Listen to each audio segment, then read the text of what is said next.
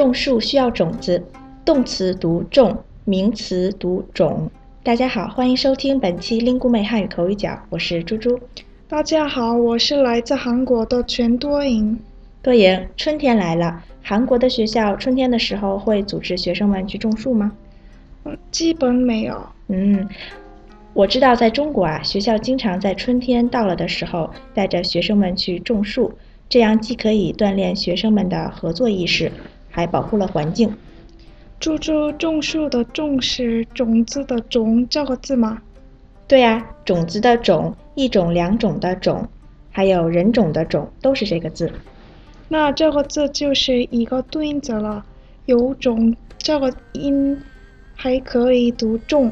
没错，多赢提醒的非常好。多赢知道读种的时候都有什么意思吗？读种的时候可以表示种类、分类，比如我喜欢这种树，这时候就要读种。还有猪猪，你刚才说种子就是种树需要的。可以长成树的东西，好像树的孩子。嗯，解释的不错。种可以表示类别，或者植物中能够长成新植物的部分。还有就是表示有共同特点的人群。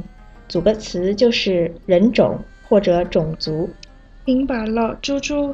读种的时候都是名词吗？嗯，一种、两种这个用法算量词，其他的就应该都是名词了。嗯，那读种的时候就是动词了吧？嗯，看来多赢找到一些区别多音字的规律了。你说的没错，读种的时候是动词，表示把种子放在泥土里让它生长，就像种树或者种地。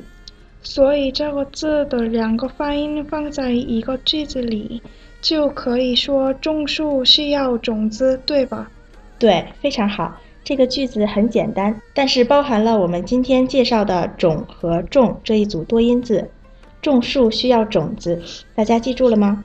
我是猪猪，您刚才收听的是由 Lingu 妹出品的 Speak Chinese 系列节目。